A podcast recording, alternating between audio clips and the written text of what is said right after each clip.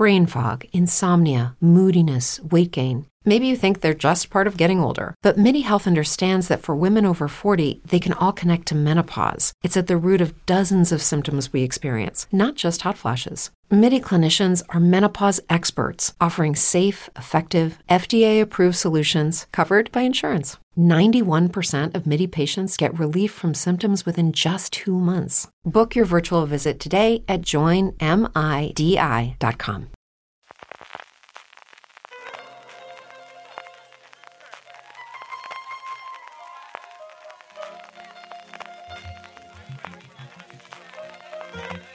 Estás escuchando Fuera de Series con CJ Navas.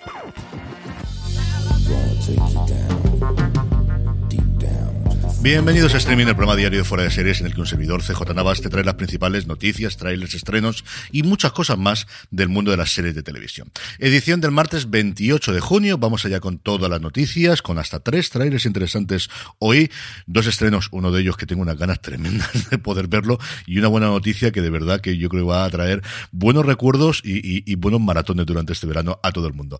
Antes de eso, permíteme recordarte que vuelve el Prime Day a Amazon los próximos días 12 y 13 de julio y ya sabes que comprando desde amazon.foradeseries.com, tanto en el Prime Day como durante todo el año, a ti te costará lo mismo y a nosotros nos estarás ayudando. Ya sabes, amazon.foradeseries.com. Empezamos con una noticia de fichajes que me ha hecho mucha ilusión. Para la última parte de la última temporada de Better Call Saul, ya sabemos el regreso de dos personajes favoritos de Breaking Bad. Ya sabemos que no sabemos todavía si será un cameo o será un papel más importante, pero sabemos que vamos a volver a ver a Brian Cranston y Aaron Paul. Y ahora AMC ha confirmado que Carol Burnett, sí señor, la leyenda viva de la comedia americana, va a aparecer en esta última parte de la sexta temporada. Carol Burnett, por cierto, que tiene un programa de entrevistas y un poquito de variedades divertidísimo para toda la familia en Netflix, si no lo habéis visto hasta ahora, que yo lo estoy viendo últimamente con las crías, que está muy muy bien y de cara a verano, de verdad que si no lo habéis visto hasta ahora es un programa para ver toda la familia. Dos noticias de Apple importantes, una, una nueva serie con David Oyelowo llamada Government Cheese, algo así como queso del gobierno, una dramedia en la que Oyelowo interpreta a un hombre recientemente salido de la prisión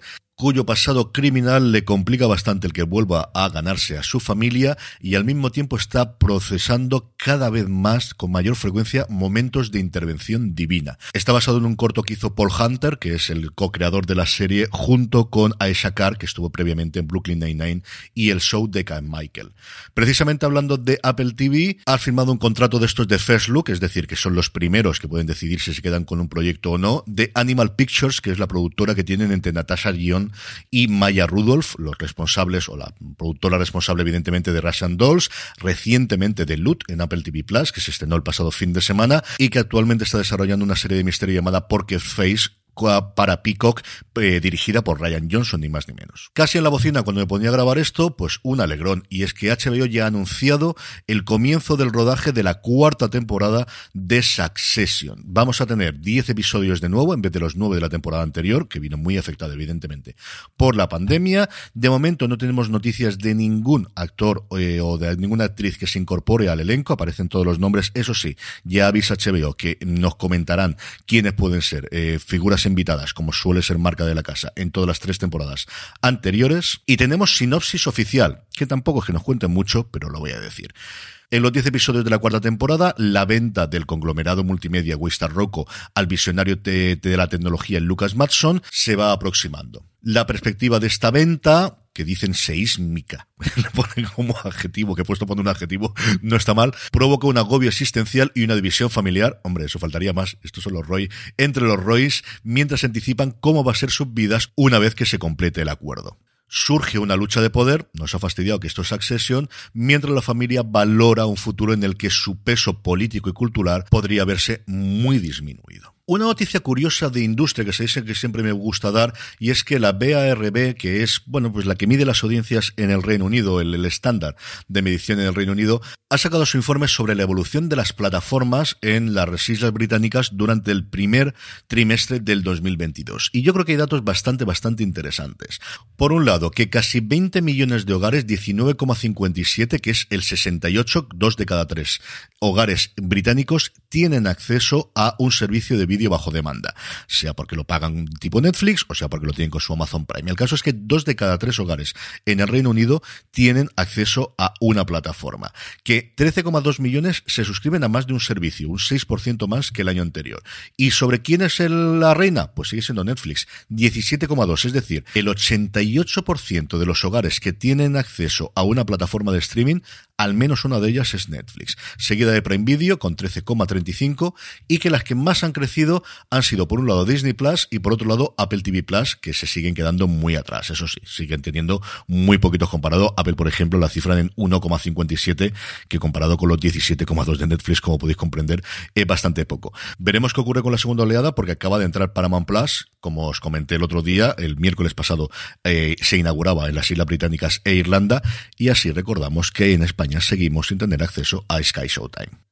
Antes de pasar con los trailers, vamos a hacer algo que hacía tiempo que no hacíamos, que es repasar el top 10 de Just Watch, la aplicación, la página web, que nos da la información acerca de en qué plataforma se puede ver una determinada serie o película y que también, aparte de una serie de ratings internos, hace todas las semanas estos rankings. Y hay alguna cosa esperable y alguna cosa, desde luego, sorprendente. En el 10 está The Staircase, en el 9 El hombre contra la abeja, en el 8 This Is Us, sigue manteniéndose ahí la serie americana, en el 7 Peaky Blinders, bajando rápidamente después de su estreno, en el 6 una las grandes sorpresas para mí, La mujer del viajero en el tiempo, de la que yo no he oído hablar prácticamente a nadie desde su estreno. En el 5, Obi-Wan Kenobi, de la que sí se ha hablado, para bien o para mal ya es otra cosa, pero sí se ha hablado. La 4, El verano en que me enamoré, que su versión original se llama The Summer I Turned Pretty, el verano en el que me hice guapa. Pero bueno, fue el nombre que le dieron aquí Prime Video, El verano en que me enamoré, que parece que funciona bastante bien. En el 3, ninguna sorpresa. The Voice. En el 2, tampoco ninguna sorpresa porque está arrasando a nivel mundial Intimidad, la serie de Netflix, está siendo un nuevo fenómeno de serie española dentro de la plataforma del Gigante Rojo. Y acabamos con otra serie de Netflix, de Umbrella Academy, es la que ocupa el puesto número uno.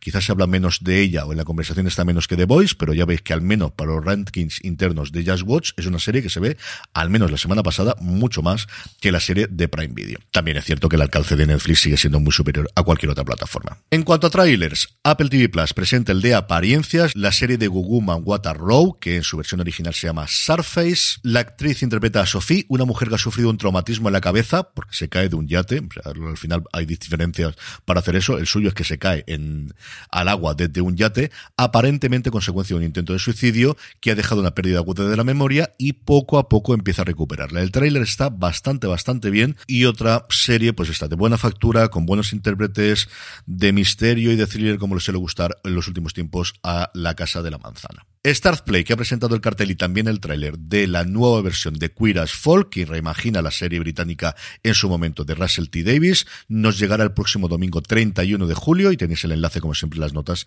para que lo podáis saber.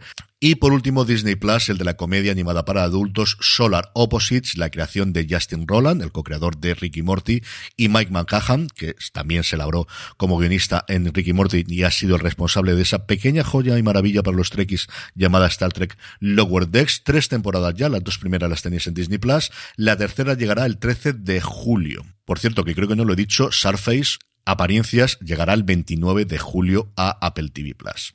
Estrenos del día, es martes de filming y nos trae Todo lo que amas, una serie premiada en Cannes Series, nórdica, noruega en concreto, en el cual una chica se reencuentra con un antiguo compañero del colegio, se enamora de él, pero empieza a preocuparse cuando ve que él está entrando en muchos foros y siendo captado por la ultraderecha en Noruega.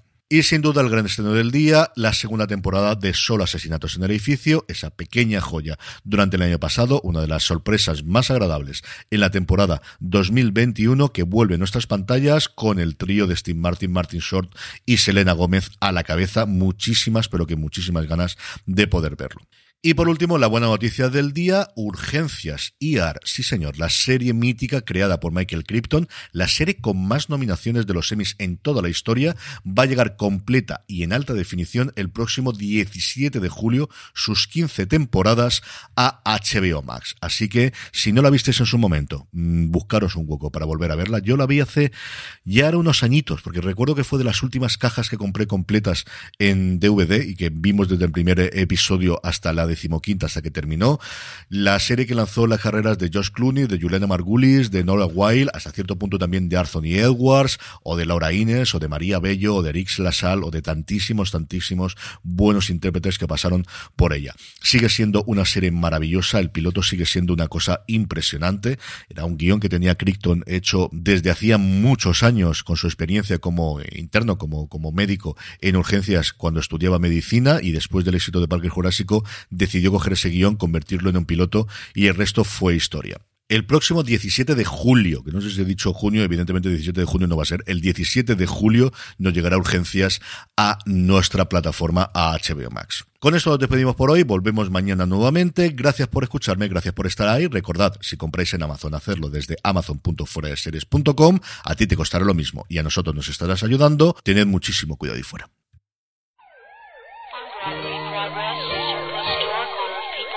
and 124.